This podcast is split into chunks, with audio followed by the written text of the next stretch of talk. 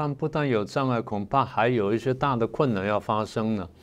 因为原来不是美中贸易战开打吗？是。那美中贸易战开打之后呢，中共要找一个取代美国的一个贸易伙伴，坦白说不是那么容易。那你如果说勉强要能够取代或部分取代的话，那像比如说日本啦，或者欧盟啦，这这也是一个是很好的选项嘛。是。所以当时我们就看到说，中共原来是转向欧盟呢，去谈说中国投资贸易协定。是。就因为那新疆棉的事情，这个我想我们还记忆犹新嘛。是是是。因为新疆棉的事情呢。